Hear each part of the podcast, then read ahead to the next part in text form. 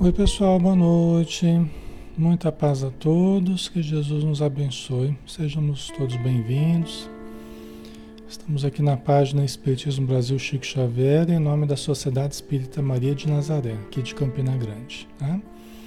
Vamos começar, pessoal? Como é que tá o som aí? Deixa eu ver aqui. Tá tudo bem? Tá tudo bem, né? O som tá ok.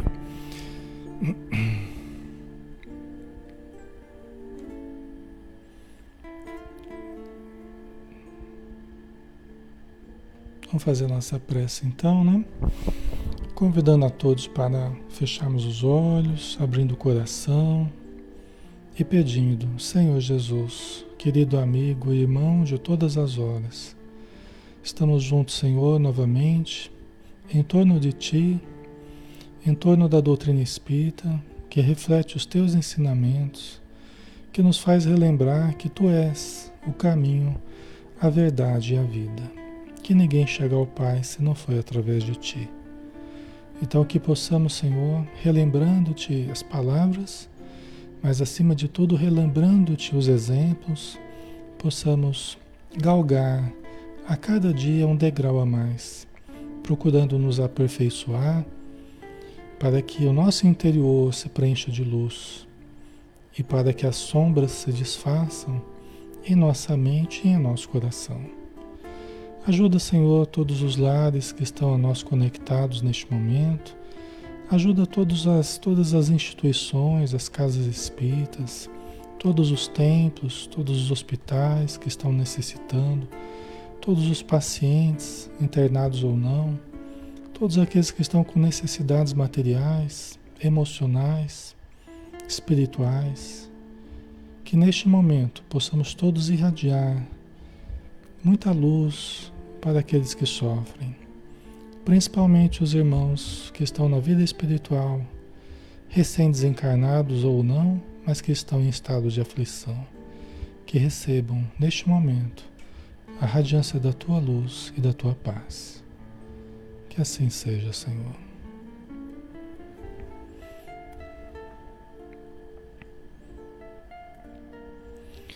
Muito bem, pessoal. Boa noite. Tá tudo ok, né? O som tá ok aí, tudo normal, né? Então, um grande abraço em todos, pessoal. Nós vamos dar sequência então ao nosso estudo, né? Nós estamos todas as, todos os dias aqui, todas as noites, né, às 20 horas, fazendo um estudo doutrinário da doutrina espírita. E hoje, né, todas as quintas-feiras, nós temos o livro Ser Consciente, de Joana de Ângeles, através da mediunidade de Edivaldo Franco. Estamos no 58º dia de estudo desse livro, tá? Ainda no capítulo 5, o item necessidade de valorização, tá? E vamos dar continuidade, pegando aqui o último slide que a gente conversou, foi esse aqui. Né? Jesus, na condição de excepcional psicoterapeuta, recomendava vigilância antes da oração, como forma de autoencontro para depois ensejar-se a entrega a Deus sem preocupação outra alguma. Né? A gente conversava sobre isso, a necessidade de nós nos autoanalisarmos, né? É, eliminando a ingerência do ego perturbador, do ego imaturo, né? diminuindo a interferência dos nossos desejos desencontrados, da nossa agitação, né? de tudo que o ego desequilibrado produz em nós, porque ele tenta nos distrair da atenção daquilo que é essencial né? e nos faz buscar aquilo que é secundário. Então nós temos que, quando nós vamos buscar o alto, nós temos que eliminar essa ingerência ao máximo possível, a ingerência do ego é, imaturo, né? que tenta nos distrair daquilo que é o mais importante, que é o contato com o eu profundo, que é o contato com o eu divino, né? que nos faz elevar, que nos faz melhorar a vibração, acessamos conteúdos superiores, acessamos sentimentos superiores e passamos a vibrar numa outra frequência. Né? A frequência da paz, a frequência do amor, né? da verdade. Tá? Então, por isso que Jesus recomendou: vigiai e orai. Né? Como um psicoterapeuta excelente. Né? Então vamos lá, continuando, né? A sua proposta, a sua proposta, proposta de Jesus, a sua proposta é atual. Porquanto o inimigo do homem está nele, que vem herdando de si mesmo através dos tempos na esteira das reencarnações pelas quais tem transitado. Trata-se do seu ego, dissimulador hábil que conspira contra as forças da libertação. Vocês entenderam? Então, a proposta de vigilância e oração é atual, mais atual do que nunca, né? Porquanto o inimigo do homem está nele. Né? A gente fica brigando com as pessoas de fora, a gente fica arengando, né? a gente fica. Né? criando conflitos, criando atritos, porque não percebemos que o inimigo de verdade está dentro de nós. E aí a gente fica projetando, porque a gente não tem consciência, porque a gente não percebe o que está acontecendo, aí fica projetando inconscientemente ao redor. Projeta nas pessoas. Né? Fica projetando nas pessoas. É, logo, é lógico que ninguém, ninguém vai dizer que isso acontece. É lógico que ninguém vai. Né? A gente acaba fazendo isso inconscientemente. A gente fica cheio de razão, mas fica atritando, fica né, conflitando. Onde vai, fica criando conflitos. Né? A gente, se perguntar, a gente vai estar cheio de justificativas para, cheio de razão, né? Para ficar para ficar tritando. Sempre tem razões, né? Para a pessoa que quer achar razões, né? Certo? A Jerusa arengar, faz tempo que eu não ouço essa palavra. Pois é, aqui na região que usa bastante arengar. Eu também não usava, não, mas aqui se fala bastante arengar, acabei pegando essa. Né? Então vocês entendem? Está dentro de nós, né? O inimigo. Quem é o inimigo, né? É o, o nosso ego dissimulador, dissimulador hábil que conspira contra as forças da libertação. Mas achando como assim? Por quê, né? É aquilo que eu estava falando agora há pouco. O nosso ego, ele fica nos levando, o nosso ego é, imaturo, o nosso ego desequilibrado, né, desestruturado, inchado, fica nos levando para valorizar coisas que são secundárias e fica nos distraindo daquilo que é o essencial. Então a gente fica brigando por mesquinharia, a gente fica se apegando à mesquinharia, né? a gente fica lutando com as pessoas por bobagens. Né? Entendeu? E mesmo que fossem coisas importantes, né? Não é brigando que a gente vai conseguir né, resolver, não é brigando. Isso é um conceito equivocado, né? Se Jesus tivesse descido da cruz para entrar em briga franca com os, as pessoas que estavam crucificando ele, o que seria do cristianismo se Jesus tivesse feito isso? O que seria do, do, do cristianismo? Não é? Será que a gente estaria estudando hoje Jesus como um referencial? Né? Se Jesus tivesse descido da cruz para entrar em luta franca com, com os romanos ou com os fariseus, talvez nós não, não, não tivéssemos como exemplo hoje. Não é? Não é? Então a gente precisa pensar, né? Os métodos do bem são outros. E os, os, o bem não pode fazer o mesmo que o mal. Senão o bem se torna mal. Porque eles são justamente diferentes. Então eles, eles usam métodos diferentes. Né? Os espíritos do bem, eles vão nas regiões umbralinas e eles são xingados, né? Os espíritos umbralinos fazem atos obscenos, gritam, fazem confusão.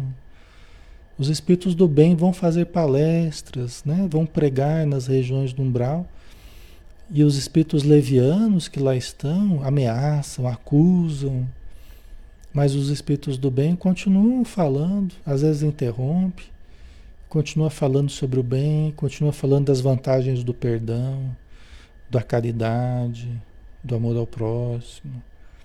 Né? Então, os métodos do self são diferentes dos métodos do ego.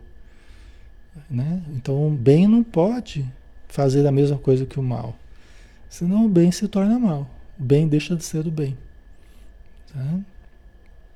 Ok, pessoal? Então, é, é, nós somos o nosso próprio inimigo. Nós somos, nosso lado sombra, né? Precisa ser iluminado, precisa ser conhecido, preenchido com a luz. Tá? Então, isso que nós precisamos fazer através do conhecimento superior, através do exercício do amor, são os dois únicos métodos. Podem não resolver os problemas imediatos da nossa vida material.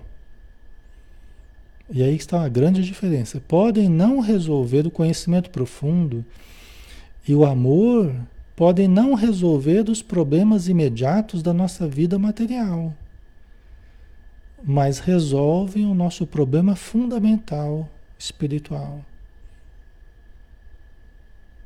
Nem sempre nós levaremos vantagem na vida material buscando a elevação dos conceitos e do sentimento.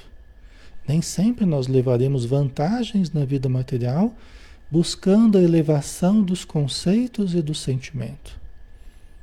Mas nós sempre teremos um passo a mais na evolução espiritual. Vocês percebem a diferença? É. Né? Existe muita diferença. Né? Tá? Então, é nos conhecer, né?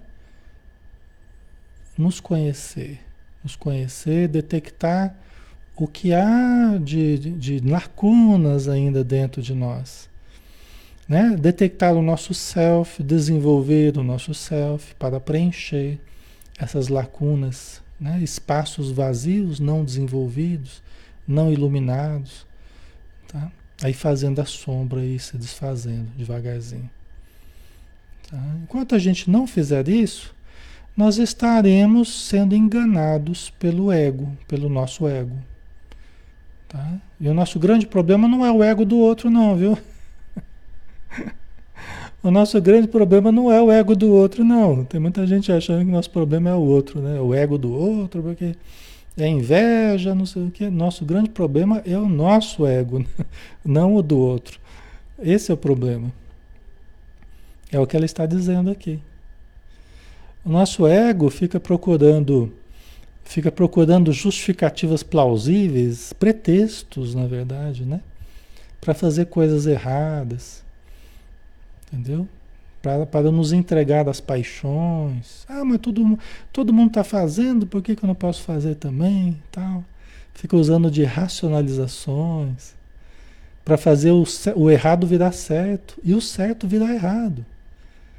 Só porque me interessa. Ah, mas isso aqui eu vou ganhar um emprego. Né? Então o errado fica certo e o certo fica errado. É uma das maiores distorções que a gente faz, né? Que o ego usa, o ego astuto, ele usa a racionalização, que é diferente de nós usarmos a razão. Racionalizar é diferente, tá? Tem muita gente que confunde, né? Racionalizar é um mecanismo de defesa, não é usar a razão. É distorcer o, o, o transformar o errado em certo e certo em errado. Entendeu? Como se nós pudéssemos fazer isso. Por isso que é uma ilusão do ego. Né? É uma ilusão do ego. Nós não temos o poder de transformar o certo em errado e o errado em certo. Mas o nosso ego desestruturado, ele tenta fazer isso. E vai nos empurrando. Eu fui empurrado, é só falar empurrando aqui, já fui empurrado para fora da para fora da live.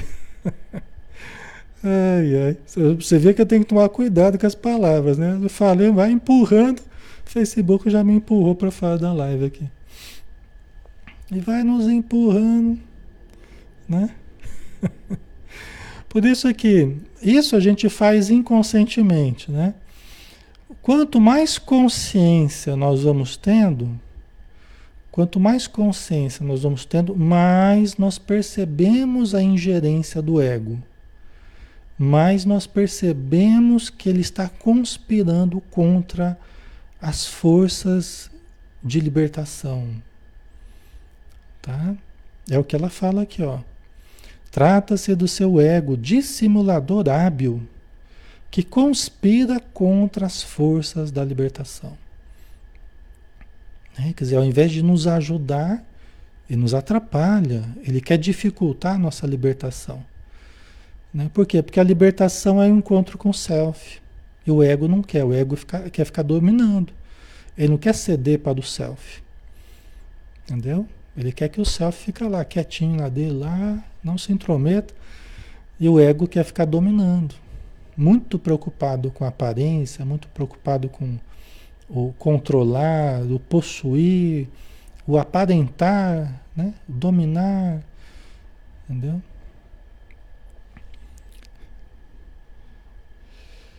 Certo, pessoal? ok. Então vamos lá, né?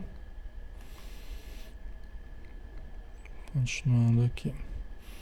Não podendo fugir de si mesmo, de si mesmo, nem dos fatores arquetípicos coletivos, o ser bate-se, debate-se entre o passado de sombras, ignorância, acomodação, automatismos dos instintos, né? Então veja bem, ó, nós não podemos fugir de nós mesmos.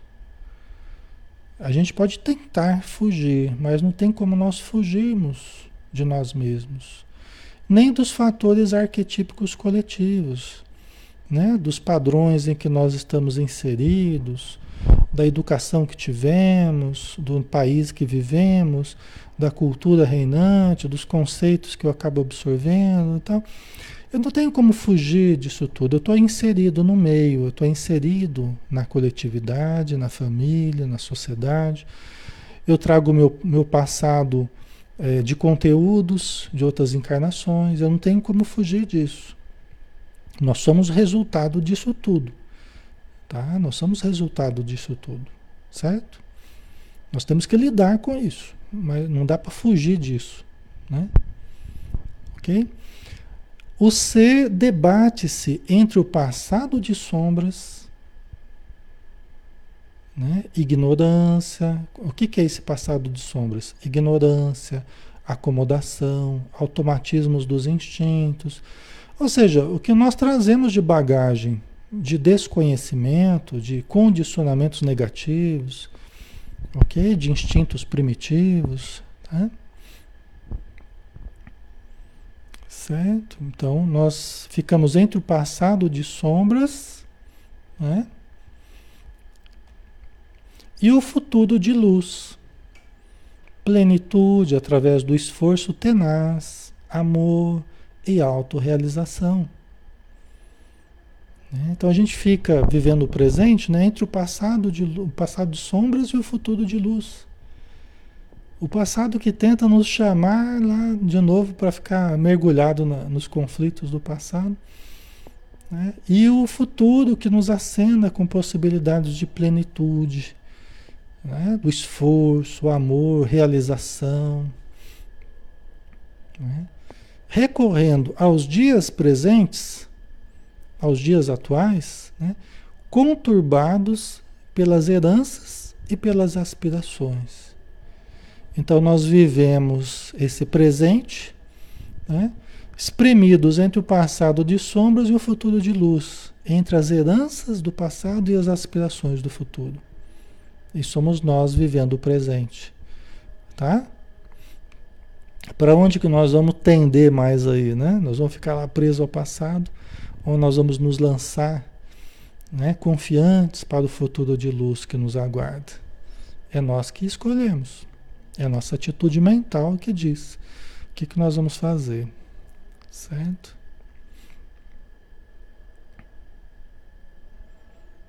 Ok.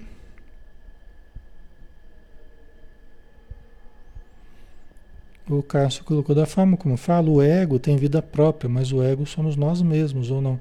Sim, exatamente. Exatamente. O ego é uma parte de nós, né? Como a gente tem explicado várias vezes aqui. É, self e ego são apenas partes de nós, mas que compõem o nosso todo, o nosso ser. A gente fala assim, parece que é, uma, é um ser à parte, né? Mas é uma parte de nós. Por isso que a gente estava falando, a Joana fala aqui, que o, o ego é o, é, o, é o. Nós somos o nosso inimigo. Ou seja, essa parte de nós que a gente chama de ego, o ego desequilibrado. Não quer dizer que o ego essencialmente seja ruim, seja um inimigo nosso, tá? É o ego desequilibrado. Sempre a gente precisa lembrar disso. Tá? O ego é muito importante. Muito importante mesmo. Tá? Porque o ego faz a ponte com o mundo de fora. Eles, como diz a Joana de Ângeles, ele se enraiza nos sentidos. Né? Então ele faz a ligação entre o eu profundo, né? o espírito imortal e o corpo físico. Ele faz a interface entre o espírito e a matéria. Ele, ele usa os sentidos para nos fazer interagir, interagir com o mundo de fora. Nós agora, nós, nesse momento, eu já falei para vocês, nós estamos usando o ego. Tá? Nós estamos usando a razão, estamos usando o discernimento, a memória, a palavra, a visão. Né? Nós estamos usando os sentidos aqui, os recursos que a gente tem em contato com o mundo de fora. Estamos usando o ego.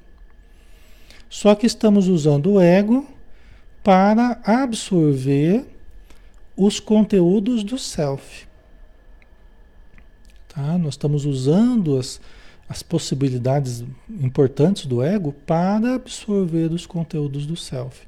Nós estamos estudando sobre o espírito, estamos estudando é, sobre espiritualidade, sobre o eu verdadeiro, o eu profundo, entendeu?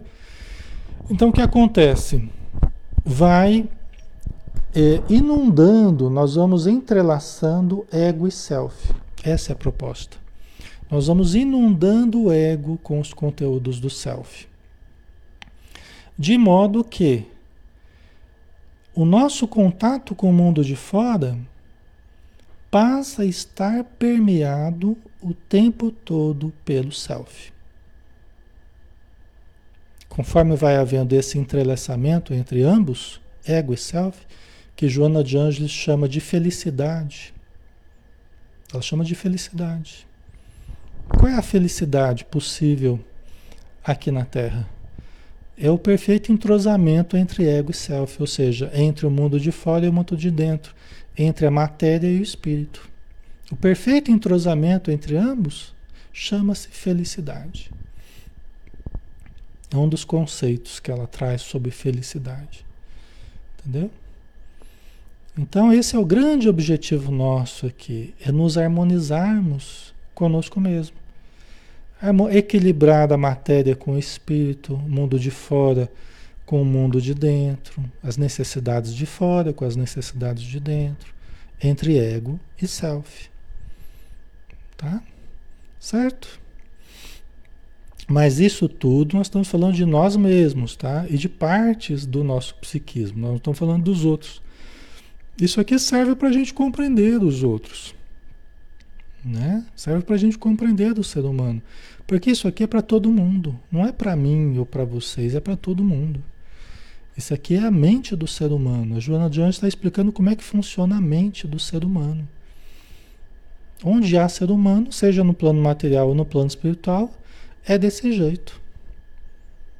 O que vai diferenciar o quanto o ego está desestruturado, mais ou menos, o quanto o self está mais ou menos desenvolvido, entendeu? Isso é que vai diferenciar. Né? Isso é que vai diferenciar, tá? O Ailton colocou aqui de forma interessante aqui. Em outras palavras, o self vai amansar o ego. Hoje é boa. Eu nunca tinha pensado nesse termo aqui, mas é bem isso mesmo. Vai domesticar o ego, né? O ego está muito selvagem. O ego ele só estava querendo trabalhar para os instintos, só para satisfazer aos instintos. Tá? O ego estava assim, só queria satisfazer os instintos, as paixões. Então eu queria o poder para o prazer, né? o dinheiro para o prazer. É sempre assim, é o poder para o prazer. Né? Então, é, ele estava desestruturado, só querendo satisfazer os instintos. Aí o self vai inundando o ego com seus conteúdos, conforme a gente vai buscando o self. Nós estamos aqui buscando o self. Nós estamos buscando o conhecimento profundo, nos autoconhecer, nos tornar conscientes. Por isso que chama o ser consciente, o livro, né? E nós vamos nos tornando conscientes. Né? Esse processo de nos tornar conscientes é o processo de captarmos os conteúdos do self. Porque é o eu divino, o self é o eu divino, é a presença de Deus em nós. Tá? E aí nós vamos entrelaçando, né? encharcando o ego com os conteúdos superiores. Aí o ego vai se equilibrando, vai amansando, vai se educando. Né? Por quê? Por uma razão simples, o self que passa a coordenar o conjunto todo. O self que passa a coordenar o conjunto todo. Qual o conjunto? O conjunto self, ego, instinto ou inconsciente. Entendeu? Superconsciente, consciente e inconsciente. A gente pode pensar dessa forma também, né? Como está no, no livro No Mundo Maior. Tá? Ele passa a coordenar o conjunto todo. De modo que nós vamos usar os instintos, vamos continuar usando os instintos, só que vamos usar os instintos conforme os nossos critérios, os nossos ideais, conforme as nossas necessidades. Não vai ser, nós não, estamos, não estaremos é, à mercê dos instintos, é diferente. Tá? Nós vamos usar as capacidades do ego, nós não seremos dominados pelo ego, é diferente. Tá? O self passa a comandar o conjunto todo. Ok? Vai ficando mais claro, né? Jesus era o perfeito exemplo. Né? Jesus foi o perfeito exemplo. Tá? É, da presença do self em cada ato do dia a dia, ou seja, no desempenho do ego, no contato com o corpo, com os sentidos, com as pessoas, com o mundo de fora, era totalmente o self, totalmente permeado pelo self, totalmente, entendeu? Por isso que Jesus é o nosso modelo e guia, né? é o exemplo típico do ser absolutamente dominado pelo eu divino. Por isso que ele falava, eu estou no Pai. Ele não falava, eu sou o Pai. Eu estou no Pai. E o Pai está em mim. Ou seja, né? Eu estou com a vivência do self. Né? O self está cre cresceu em mim, está grande em mim, né? A presença do ser, do ser, o ser por excelência, né? Que é Deus. Tá? Certo? Ok? Aí é o que a gente chama de reino dos céus, né? Dentro de nós. O reino de Deus está em vós. Não procureis alhures. Não, ó, o inimigo fora, não procureis alhures. Não vem com aparências exteriores. Aparências exteriores. Jesus fala assim: não vem com aparências exteriores. O reino de Deus está em vós. Está dentro de vós. Né? Entendeu? É como a sementinha de mostarda, menor das sementes, que uma vez semeadas transforma a maior das hortaliças. Tal, né? Ok?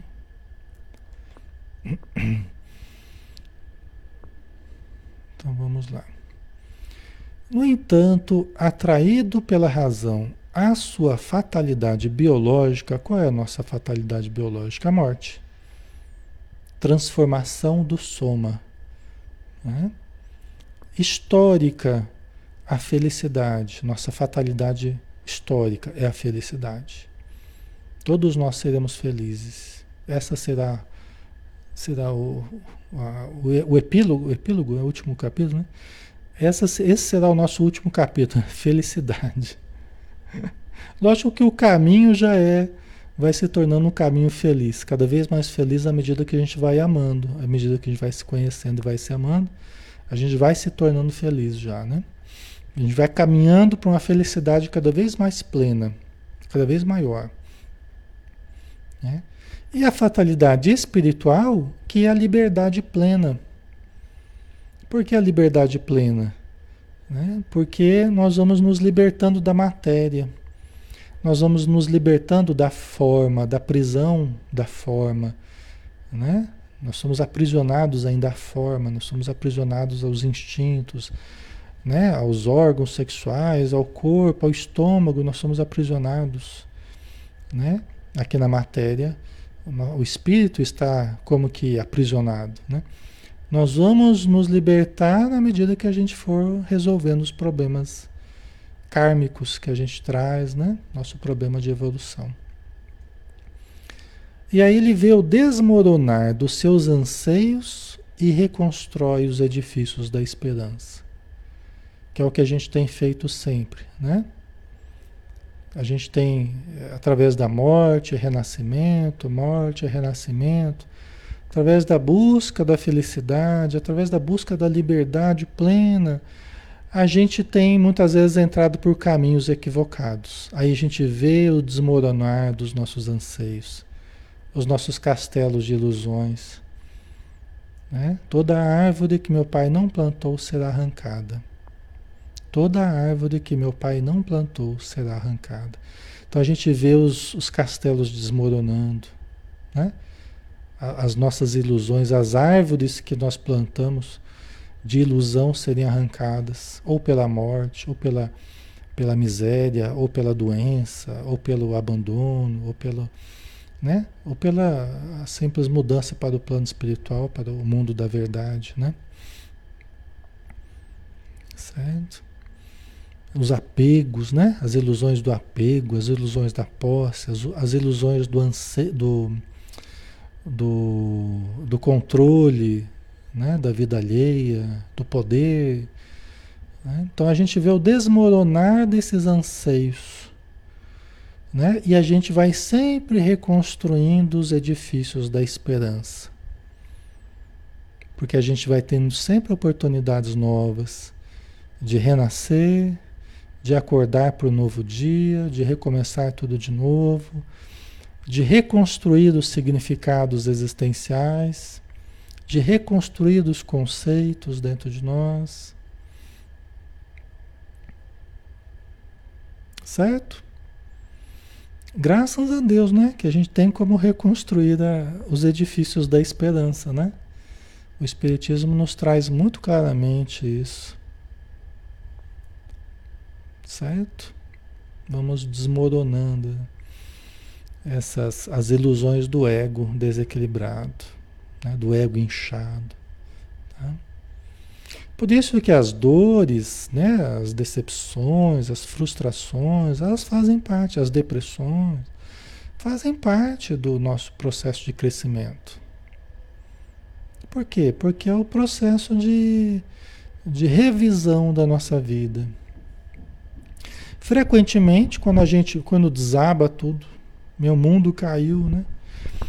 O mundo que cai é um mundo que estava construído de uma forma não sólida. Né? Essa é a verdade. O mundo que caiu, se meu mundo caiu, era um mundo que não estava bem estruturado, que não, não sustentava, né? não era sustentável ao longo do tempo. Esse é o mundo nosso que cai. Entendeu? Mas aí para quê? Para a gente entender como é o ser humano, para a gente entender como é a realidade, as dificuldades do ser humano, as dificuldades do mundo que a gente está, as dificuldades sentimentais das pessoas, né? as inseguranças das pessoas e as nossas também. É para a gente conhecer a verdade. É por isso que Jesus falava, né? Jesus falava, eu não vim para os sãos, é sãos entre aspas, né? A gente diria, né? Eu não vim para os sãos, eu vim para os doentes. Né? Porque os doentes me ouvem, os sãos, que acham que estão sãos, né? Eles não dão bola. Eles não precisam. Porque eles acham que não precisam. Porque eles ainda estão no caminho do, do equívoco, né? Eles ainda estão indo na, na ilusão. Os doentes frequentemente já estão voltando das ilusões. Já estão fazendo o caminho de volta já. E geralmente quando a gente vai no caminho das ilusões, a gente vai sorrindo. E frequentemente quando a gente volta, a gente volta chorando. Não é assim? Não é assim que vocês têm aprendido? Que vocês têm lido, escutado? É assim, né? Tá? Frequentemente, quando a gente está se iludindo, se afastando, que a gente, né, se afastando de Deus, das leis divinas, através das ilusões, se afastando da verdade, né? A gente vai sorrindo, a gente vai todo serelepe. a gente vai todo serelepe, todo saltitante, só alegria, né? Só que aí é que nem o filho pródigo, né? Pega a herança e sai pro mundo. Vamos curtir a vida. Vamos gastar a herança, né? Vai todo serelepe. Só que os recursos vão acabando, as frustrações vão surgindo, as ilusões vão se desfazendo, a doença vai aparecendo, os desequilíbrios vão aparecendo. E aí a gente começa a relembrar, puxa vida, né? Na casa do meu pai tinha tanta coisa boa que eu usufruía, né? E eu quis sair para o mundo né? Um afã de, me, de, de um pensamento libertário, né? Eu tenho que me libertar de tudo. Eu saí para o mundo, né? E gastei, torrei todos os recursos, né? É a volta, né? É a imagem da volta do ser humano a se reconectar com a sua essência divina, se reconectar consigo mesmo sair das ilusões do ego, das buscas inúteis do ego, né? É, secundárias, né? e encontrar o eu profundo, né? nossa realidade profunda. Certo? Era feliz e não sabia, né, Vanderlei? É. Quantas pessoas, né? Todos nós fazemos esses caminho, esse caminho, né? Tá? Em vários sentidos, né? A gente pode fazer esse caminho, até em vários momentos da vida, né?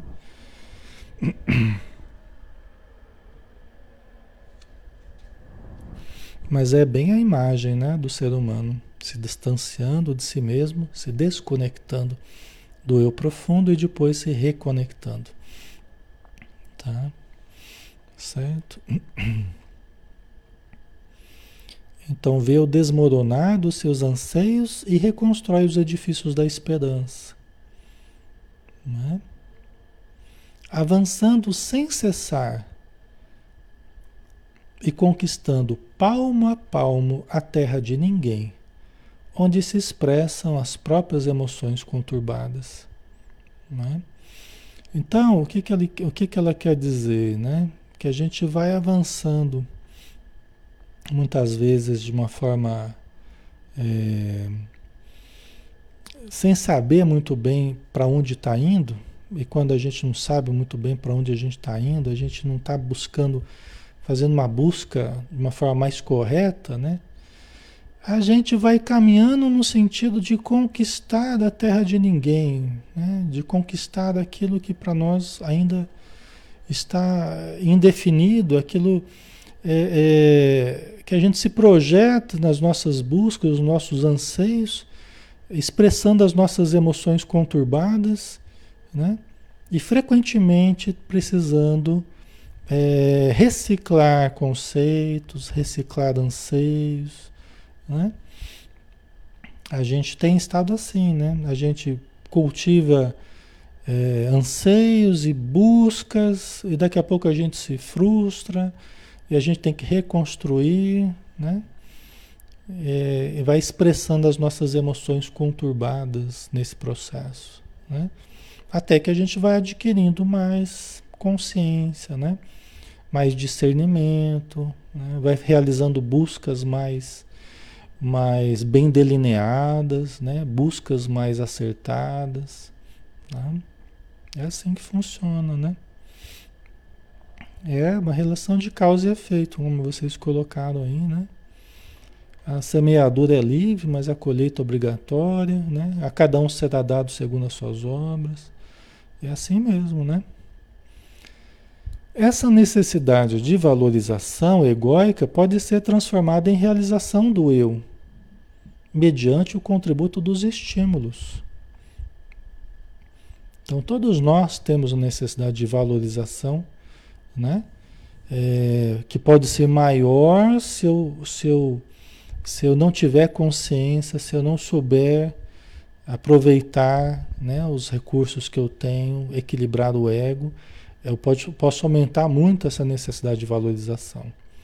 A opinião do outro sobre mim passa a ter um valor muito grande. Né? O que falam de mim passa a ser muito importante. Por quê? Porque eu não sei o valor que eu tenho. Eu não me conheço, eu não me amo, eu não me auto-observo. Então, a, minha, a, a necessidade de valorização nesse caso, de fora para dentro, é muito importante para mim, porque eu não sei o valor que eu tenho. Quando eu começo a me conhecer melhor, o valor que me dão externamente, ele fica muito relativo a importância que eu dou para esse, esse, esse valor que me dão, né? Fica muito relativizada. Tá? Por quê? Porque eu me conheço, eu sei os defeitos que eu tenho, eu sei as virtudes que eu tenho. Algumas coisas talvez eu não perceba, né? tanto para um lado quanto para o outro. Mas é diferente de eu me desconhecer totalmente. Chegou um fala, Alexandre, você é legal. Eu falo, pô, eu sou legal. Outro fala, Alexandre, você é um chato de galocha. Eu falei, valeu, hein?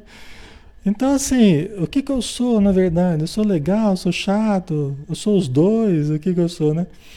Então, assim é, quando a gente não se conhece. Né? Quando a gente não se conhece, a gente fica à mercê do que falam, o valor que dão. e, na verdade, né, nós é que temos que nos conhecer, nós é que precisamos valorizar o que nós já somos, o que já temos dentro de nós. Entendeu? E também o que não temos, que temos que conquistar, desenvolver, né? tá? Mas a gente começa a sofrer bem menos, né? Conforme a gente vai se amando mais, se conhecendo mais, né? Então o que ela está dizendo é que essa necessidade de valorização egóica, ela pode ser transformada né, em, valor, em realização do eu, mediante os contributos, né, o, contributo dos estímulos. Né, nós vamos ver aqui na sequência. Tá? Ok? Cada ação provoca uma reação equivalente. Quando não se consegue uma resposta através de um estímulo positivo, como por exemplo, eu te amo, para uma contestação equivalente. Eu também, né? Que é... Você fala, eu te amo, você fala para alguém, você fica esperando já a pessoa falar, eu também, né? Então, quando a gente não consegue isso, o que, que acontece, né? Recorre-se a uma negativa. Ninguém me ama. Recebendo-se uma evasiva. Não me inclua nisso. Né?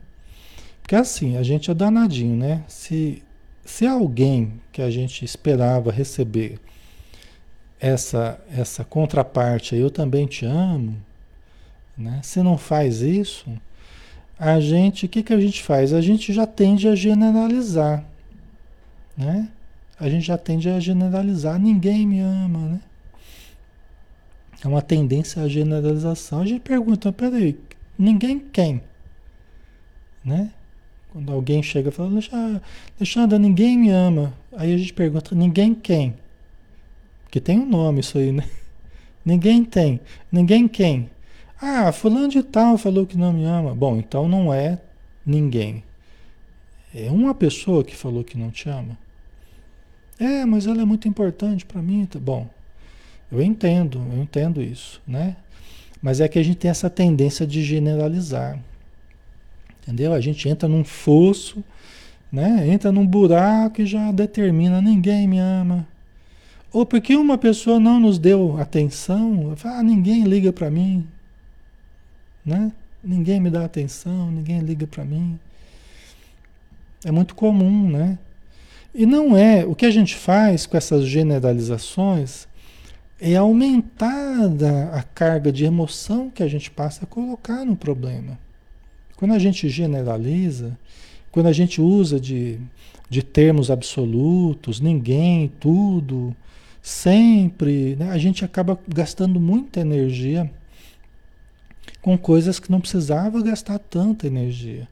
Pode ser que não aquela pessoa que eu queria que me amasse não me ame. Pode ser. Pode ser que aquela pessoa especificamente a gente entende, mas não tem só aquela pessoa no mundo. Entendeu?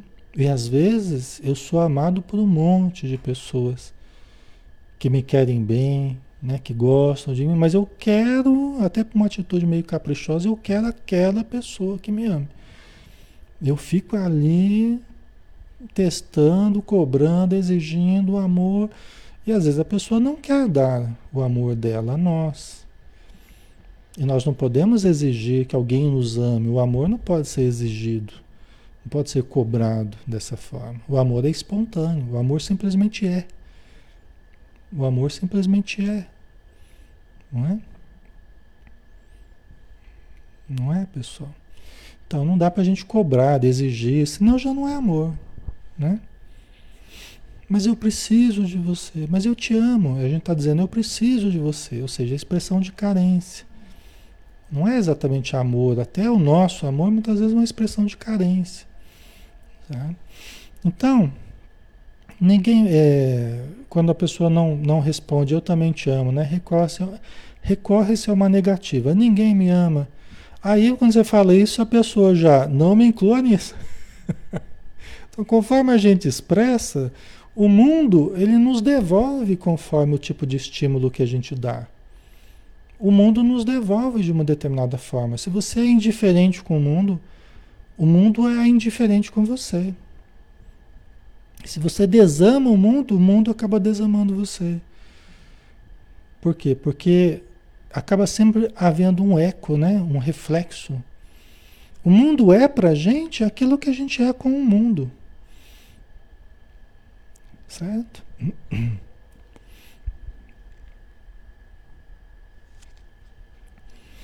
O mundo é para mim o que eu digo que ele é. E por isso que os conceitos são tão importantes, né? É por isso que os conceitos dirigem a nossa vida. Os conceitos que cada pessoa traz, traz dentro de si dirigem a sua vida eles, eles direcionam, eles estruturam a nossa vida. A minha vida é estruturada conforme os conceitos, as verdades que eu, que eu mantenho dentro de mim como verdades, os conceitos que eu tenho como verdadeiros. Entendeu? Então a gente quer mudar a vida, a gente precisa mudar os conceitos. Né? Aquilo que a gente dá importância, aquilo que a gente tem como verdade, entendeu? Porque aquilo se tornará. Né? Porque nós mesmos nos encarregamos de aproximar, de afastar, de estruturar, de destruir, de transformar. Nós mesmos nos encarregamos disso. Então, conforme os estímulos que a gente dá à vida, a gente também recebe da vida. A vida ela vai é interessante, é como se fosse um jogo de espelhos, né? Aquilo que você expressa, ela, o espelho da vida mostra pra gente exatamente aquilo. Né? Isso é interessante para gente, a gente expressar coisas boas, né? expressar estímulos positivos, mesmo que a situação esteja negativa. Né? É a forma de nós irmos transformando o contexto em que nós vivemos. Tá? Sob trauma ou rancor, o estímulo expressa-se agressivo. Não gosto de ninguém. Para colher algo idêntico. A recíproca é verdadeira, ou seja, ninguém gosta de você. Né? Eu não gosto de ninguém. Aí a gente acaba colhendo a recíproca é verdadeira, ninguém gosta de você. Não é assim que acontece? Tá? Por isso que esses conflitos nós precisamos resolver dentro de nós. A gente, senão a gente fica projetando fora de nós E ficamos brigando, ficamos arengando, né? Que nem vocês colocaram. Ficamos arengando, brigando, conflitando, né? E na verdade, no fundo, nós estamos brigando conosco mesmo. Né? Estamos brigando conosco mesmo e não percebemos. A gente só projeta sobre os outros. A gente fica se vendo nos outros, vendo os nossos defeitos, vendo. A gente detecta facilmente no outro, porque a gente conhece, porque a gente sabe que aquilo faz mal dentro de nós. Aí a gente não tem coragem de olhar para a gente, a gente olha para o outro e vê aquilo que a gente está. que a gente precisava mudar dentro da gente. Aí a gente começa a brigar com a pessoa, mas você tem que mudar, você tem que mudar. É o tamanho do desespero que eu tenho por saber que no fundo eu preciso mudar naquilo e não consigo. Aí eu começo a brigar e querer que o outro mude.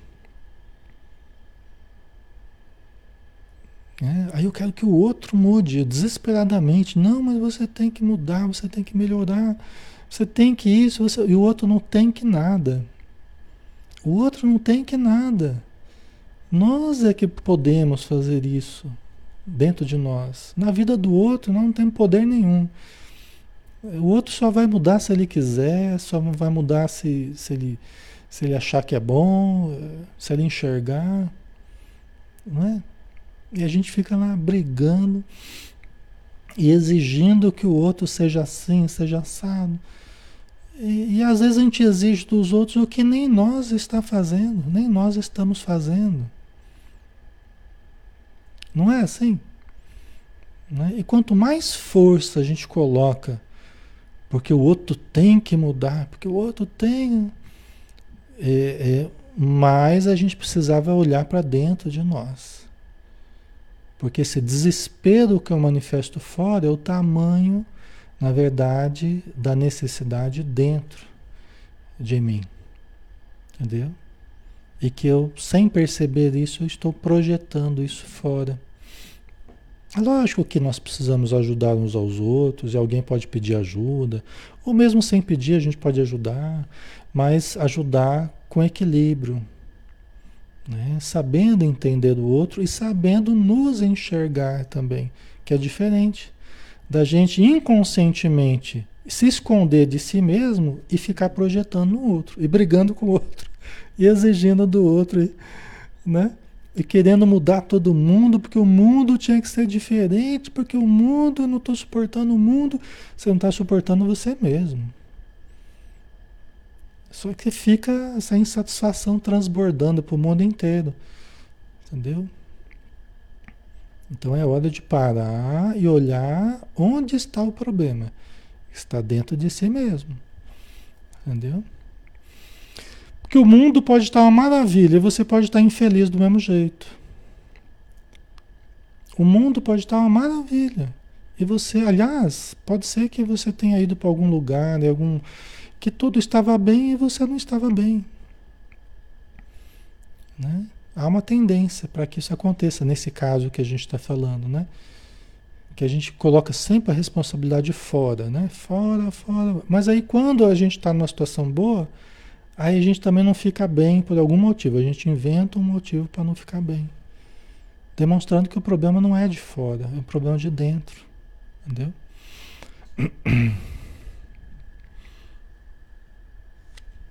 Ok, pessoal, já estamos na hora, né? Vamos finalizando por hoje, né? Certo?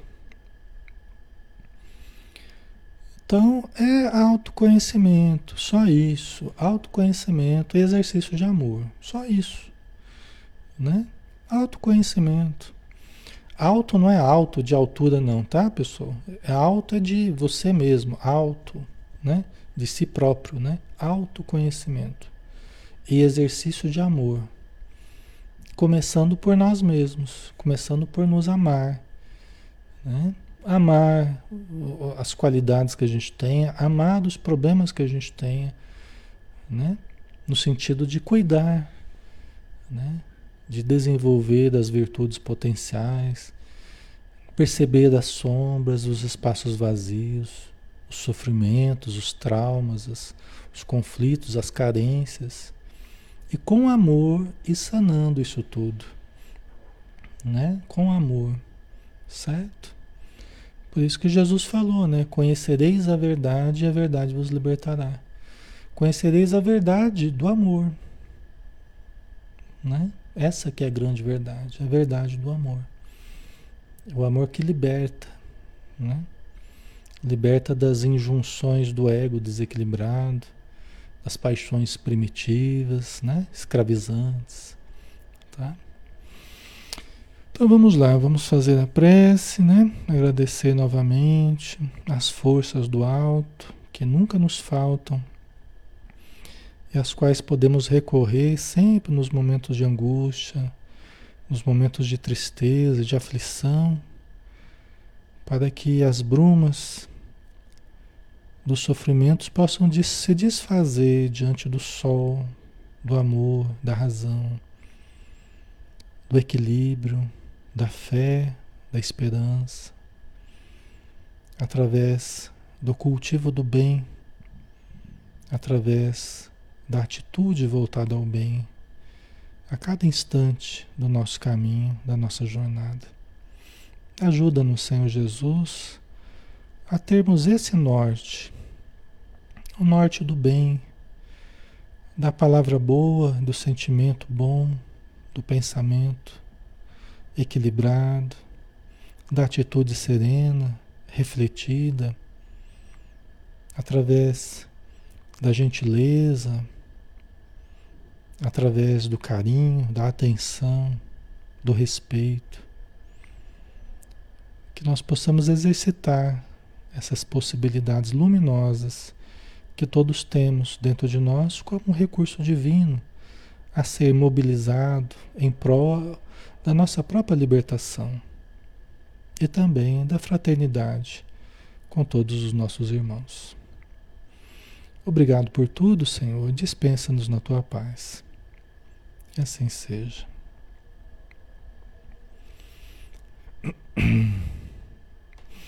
Muito bem, pessoal. Obrigado pela presença de todos, tá? Um grande abraço, um bom descanso.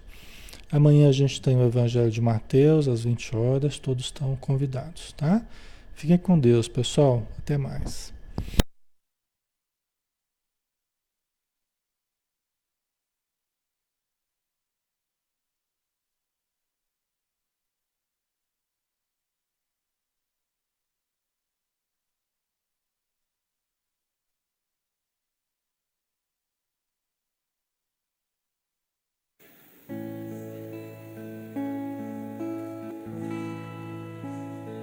Senhor meu Deus, quando eu maravilhado fico a pensar nas obras de tuas mãos, estrelas mil a cintilar no espaço de teu poder em manifestação.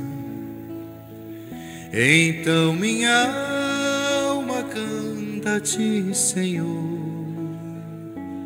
Quão grande és tu, quão grande és tu.